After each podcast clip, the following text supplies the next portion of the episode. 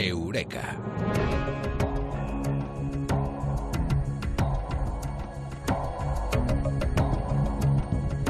Por supuesto, y como cada semana con Mado Martínez. Eh, Mado, muy buenas, ¿qué tal?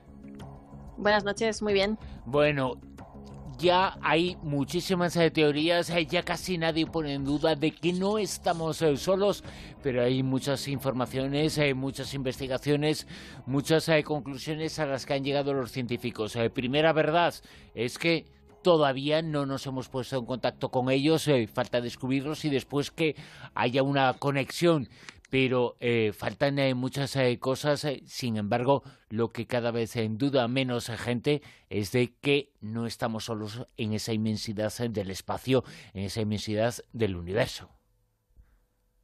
Es prácticamente imposible que estemos solos en el universo y lo cierto es que mm, la gran parte de astrónomos, astrobiólogos, físicos de, todo el mundo en las instituciones más prestigiosas, pues así lo confirman, de que realmente tiene que haber algo ahí fuera, que está ahí fuera y todavía no lo hemos visto. Lo que pasa es que aquí nos encontramos con lo que ellos llaman la paradoja de Fermi, Fermi se llama, bueno, así se llamaba un premio Nobel de Física, se, se, enuncia así en su honor porque era la paradoja que él enunció en su momento y se basa en que si en nuestro planeta ha surgido vida inteligente y hay miles de millones de estrellas en la galaxia como nuestro Sol, también ha podido ocurrir lo mismo en otro lugar, debería haber ocurrido lo mismo en otro lugar sería más que probable con esa cantidad astronómica, nunca mejor dicho, de tantas estrellas, y mm, lo que es paradójico, por eso se llama la paradoja de Fermi, es que no las hayamos encontrado, esas huellas, esas señales.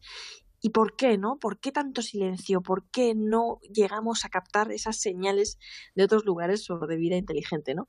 Yo lo que he traído un poco esta noche aquí, si quieres, para que comentemos un poquito y lo hablemos y nos expliquemos un poquito a los oyentes, son las 11 últimas teorías científicas sobre los extraterrestres diferentes informaciones en diferentes investigaciones que han hecho los eh, científicos sobre diversos asuntos, algunos tan llamativos, pero ahora lo vamos a explicar el por qué. ¿Qué tiene que ver la vida en otros eh, planetas, en los alienígenas, con el fósforo? Pues el fósforo resulta que, eh, bueno, eh, la vida no surge en un planeta sin una cantidad suficiente de fósforo, eso es lo que dicen los astrónomos de la Universidad de Cardiff, y que mm, esta distribución de fósforo en el universo, además, pues es súper aleatoria, o sea, es como al azar. Nosotros en la Tierra resulta que somos unos suertudos porque nos ha tocado una cantidad impresionante de fósforo ideal para eh, el, desarrollo de, la vida en nuestro planeta. Sin embargo, eh, bueno, eh, hay otros planetas por ahí que seguramente son más guays para alojar o para albergar vida en la Tierra que sin embargo pues no lo no la tienen o no la tendrán precisamente debido a esa falta de, fósforo. Qué penita, ¿no? Es como una cosa de, bueno, pues qué pena, pero a ellos no les ha tocado la suerte que nos ha tocado a nosotros de estar en una región con esa, con esa repartición tan buena y tan apropiada de fósforo. Y vamos a titular la siguiente teoría relacionada con los extraterrestres, eh, ¿cómo estuve aquí? Sí, esta me gusta mucho, es muy bonita y además también es mm, así mm, bastante reciente, ¿no? Eh, resulta que el astrofísico de la Universidad de Pensilvania, Jason Wright, que además es miembro del Centro de, de Exoplanetas y de Mundos Habitables, dice que pudo existir una especie tecnológica en nuestro sistema planetario, en nuestro sistema planetario, no en nuestro planeta, vamos, de tiempos antediluvianos que diríamos, ¿no? Si estuviésemos jugando un juego de rol. Y que, eh, bueno, pudieron extinguirse debido a pues al impacto de un asteroide o por daño autoinfligido o por una catástrofe climática, cualquiera de estas cosas que nos puede pasar a nosotros también, ¿no? Y que lo que deberíamos hacer es centrarnos en buscar esos artefactos, esos, esas huellas eh, fosilizadas, entre comillas, de, de, esos, de esas civilizaciones anteriores en lugar de centrarnos en buscar microbios. Esas huellas de su tecnología, que además serían más evidentes y que nos podrían dar el rastro de que, bueno, pues efectivamente hubo en, en otro momento eh, una civilización o una, bueno, antehumanidad, aunque no fuera humanidad, en nuestro sistema planetario. O podemos buscar, porque también es una teoría, su sombra la sombra de sus maquinicas. sí, esta también mola porque además es de, firma española, ¿no? El Héctor Socas Navarro del Instituto de Astrofísica de Canarias dice que em, podríamos buscar huellas de posibles civilizaciones tecnológicas fijándonos en los exocenturiones de Clark. ¿Qué son los exocenturiones de Clark? Pues son esa mm, banda de satélites geoestacionarios que hay alrededor de la Tierra. Y lo que dice es que podríamos captar su presencia si los satélites oscurecieran la luz de las estrellas lejanas. Y me gusta porque en realidad de lo que está hablando es de buscar un tecnomarcador basado en una tecnología real, es decir, que la tenemos. Es que simplemente pues tendríamos que ponernos un poco a, trabajar en ella y hacerla funcionar, ¿no? y es una teoría que podría ponerse en marcha fácilmente y ha llamado muchísimo la atención eh, porque es eh, fantástico. Aquí nos has hablado en alguna ocasión sobre la inteligencia y la forma de actuar de algunas especies eh, vivas. Seguramente el animal más inteligente y más sorprendente es el pulpo. ¿Y por qué lo es? Bueno, según esta hipótesis, porque quizá provienen de otros mundos. Sí, y además fíjate que yo creo que los pulpos ha sido como una especie de, de, monstruo, ¿no? En el imaginario de muchas novelas y de historias. Y es un animal tan extraño y que puede tener esas dimensiones tan, tan, tan exageradamente titánicas que parece como un auténtico monstruo en los mares a veces, ¿no? La cuestión es que 33 investigadores de instituciones muy prestigiosas, y ellos también muy prestigiosos, publicaron recientemente en, la revista Progressing by, by eh, Psychosocial Molecular Biology, eh, perdón, Progressing Biophysics and Molecular Biology, que ya no sé ni lo que escribo. bueno, pues eh, esa, que la gente la encuentre. esa, esa, misma. que ellos dicen que la Tierra, esto es lo importante, ¿no? El nombre de la revista, que la Tierra no se originó eh, eh, que la vida no se originó en la Tierra. O sea, que la vida no se originó en la Tierra. Importante. Y que a nuestro planeta han llegado y llegan actualmente organismos completos, tanto vegetales como animales, y no solo moléculas orgánicas como se creía hasta ahora, según ellos, que pueden dar lugar a nuevas líneas evolutivas y auténticas explosiones de vida, pues como sucedió hace 500 millones de años en el Cámbrico, y que podrían adaptarse a las condiciones de nuestro mundo y prosperar en él. Y dicen que los pulpos son lo más parecido a un ser extraterrestre en la Tierra. Toma ya.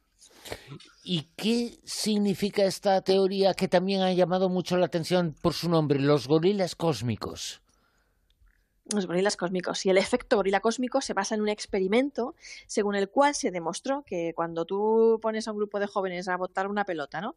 Y le pides a un observador eh, que cuente los pases que están jugando, ¿no? Pues están jugando al básquet y les dices, bueno, a estos que están jugando aquí al baloncesto, céntrate en contar los pases, ¿no? Pues resulta que esa persona que está centrada ahí contando los pases que están dando no detecta si alguien cruza por el escenario aunque vaya disfrazado de gorila, ¿no? Es un experimento muy curioso en el que se demostró que tú realmente no lo ves, aunque vaya disfrazado de gorila. Y bueno, es eh, lo que dicen estos expertos de la Universidad de Cádiz, otra teoría de firma española, es que a nosotros nos podría estar pasando algo parecido con las señales eh, de vida inteligente, ¿no? Pues ¿por qué? Pues porque podrían estar manifestándose en dimensiones que escapan a nuestra percepción de nuestro cerebro de Homo sapiens, pues como por ejemplo la materia y la energía oscuras, ¿no? y que puede que tengamos esas señales de alienígenas inteligentes o como sean delante de nuestras propias narices y que no seamos capaces de verlas de ninguna manera. Aquí estamos atrapados por la gravedad y allí por la supergravedad. claro, ¿tú te acuerdas de, esa, de ese libro de Nietzsche, del superhombre, que decía que, bueno, hay un, chiste que a mí me gusta mucho, que los errores del superhombre tienen que ser supererrores, ¿no? un poco así, de esa manera, ¿no? Pues... Mm, Todo lo eh, grande. claro, y la gravedad de las supertierras que son muy bonitas para, albergar vida en, otros, vamos, que están muy bien para albergar vida en, esos entornos, pues resulta que la supergravedad de esas supertierras eh, es tan grande que limitaría muchísimo el desarrollo espacial para, para que saliera de allí una nave espacial, necesitaría muchísimo más combustible, muchísima más inversión de tamaño de nave, pero vamos, pero de forma exponencial, ¿no? Porque para escapar de esa gravedad y poder realizar ese, ese viaje, pues la cosa se limitaría mucho y se complicaría mucho a nivel tecnológico, ¿no? Y esta es otra de las teorías de que, bueno, pues no los vemos o no pueden salir a hacernos una visitica, pues porque realmente están atrapados en la supergravedad de sus supertierras. Y quizá están en mundos paralelos. Quizá, quizá. Eh, de hecho, se han publicado recientemente también dos artículos en la revista Monthly Notices of the Royal Astronomical Society que mm, bueno, lo que hacen un poco es coger la teoría de los multiuniversos o los universos paralelos y preguntarse qué ocurriría en universos paralelos con mayores proporciones de energía oscura que el nuestro, o por ejemplo, hasta 300 veces más. Y ellos dicen que sería perfectamente compatible con la aparición de galaxias y de vida. Lo han hecho con unos simuladores eh, por, ordenador y han llegado a esa conclusión de que es muy posible de que puedan estar, según esta teoría, eh, en otros universos, en universos paralelos. Están, pero en un multiuniverso. ¿Y si están en un mundo helado? Esta me encanta porque da para película, da para novela de Asimov, es una cosa impresionante. Resulta que Alan Stern, que es, eh, pues es un miembro de la misión de New Horizons, que actualmente está explorando Plutón, esa misión de la Universidad de Boulder, Colorado, es este hombre, Alan Stern, él dice que los extraterrestres existen y lo dice así. O sea, mira, chico, los extraterrestres existen. Lo que pasa que viven eh, congelados en océanos subterráneos de estos mundos helados como el de la luna de Saturno y Júpiter, pues eh, Encelado y Europa, se llaman respectivamente estas lunitas tan graciosas, que él dice que albergan vida, podrían albergar vida eh, estos mundos helados inteligente. Lo que pasa que al estar eh, pues aisladas por esa capa de hielo, pues no tienen contacto, eh, no pueden tener ningún contacto fuera del entorno acuático y el hielo además bloquea las eh, señales de radio y que por eso mm, estas, mm, estas vidas extraterrestres alienígenas pues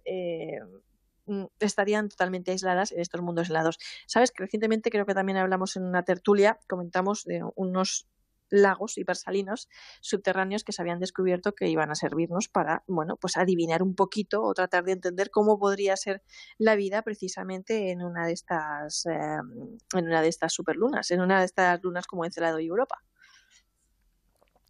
¿Y a qué se parecen? ¿A qué se parecen los extraterrestres, me dices, no? claro. claro, esta es la gran pregunta del millón, porque es que, claro, eh, en realidad formas de vida pueden haber tantas y pueden haber tan variadas, fíjate únicamente, solamente en nuestro planeta, la de miles y miles y miles de especies distintas y formas de vida que hay, ¿no? Los vertebrados, los invertebrados, los no sé qué. Simplemente con insectos hay tantas clases, ¿no? Bueno, lo que ellos dicen es que eh, concretamente en la Universidad de, Oxford, es que no serían monstruos los extraterrestres. Eh, y de hecho ellos usan la teoría de la evolución para saber eh, cómo serían los extraterrestres y cómo podría desarrollarse esa vida extraterrestre. ¿no? Y dicen que lo harían además por los mismos procesos y mecanismos que nos hemos desarrollado nosotros mediante la selección natural, la evolución, pues para ser especies cada vez más fuertes, más actas. O sea que pues al igual no son tan raros. O al igual eh, tienen 20 años tan solo. Igual, igual tienen 20 años tan solo o los conocemos dentro de 20 años. Esto también es interesante porque Seth Porque esa es, eh, la fecha eh, que se ha puesto, ¿no? Dentro de 20 años lo sabremos de forma definitiva. Sí, además lo han dicho de forma rotunda y lo ha dicho no una persona cualquiera, lo ha dicho Sostak, que es investigador, un astrónomo senior de los más veteranos del proyecto SETI, que como sabes eh, es del Instituto de, Búsqueda de Vida Extraterrestre, que lleva años explorando el espacio y concretamente escuchando, eh, entre comillas también, como quien dice, pues esas posibles señales de alienígenas y de vida inteligente en el universo y él ha dicho que se apuesta con cualquiera una taza de café hombre también decir que también se apuesta poco sabes que es una taza de café no es decir me ha puesto aquí yo qué sé no pero que se apuesta con cualquiera una taza claro, se va a arruinar.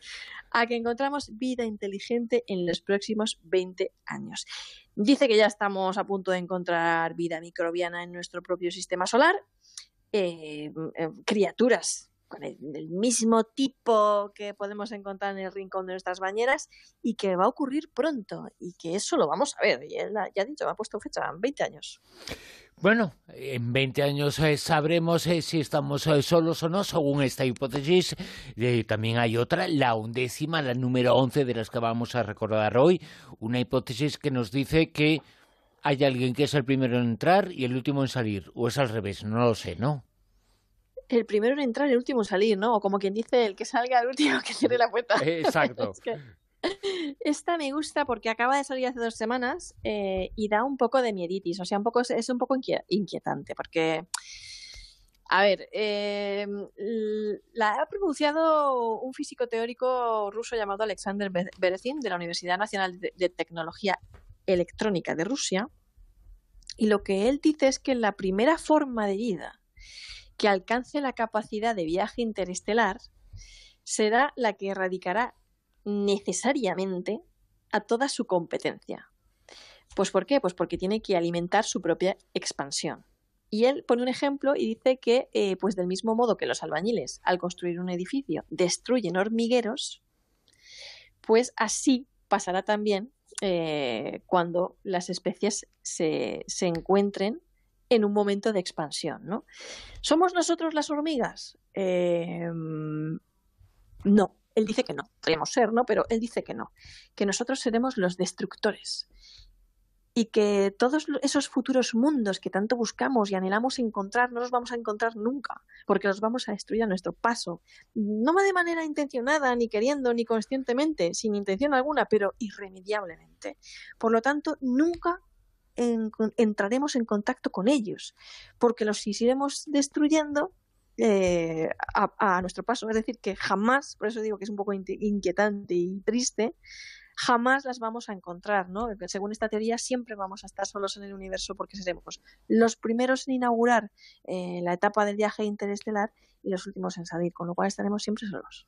Y aquí hemos eh, recuperado y hemos contado las últimas 11 teorías sobre la vida en otros mundos en Eureka y nos lo ha contado y nos las ha contado Mado Martínez. Mado, muchas gracias. Un abrazo muy grande.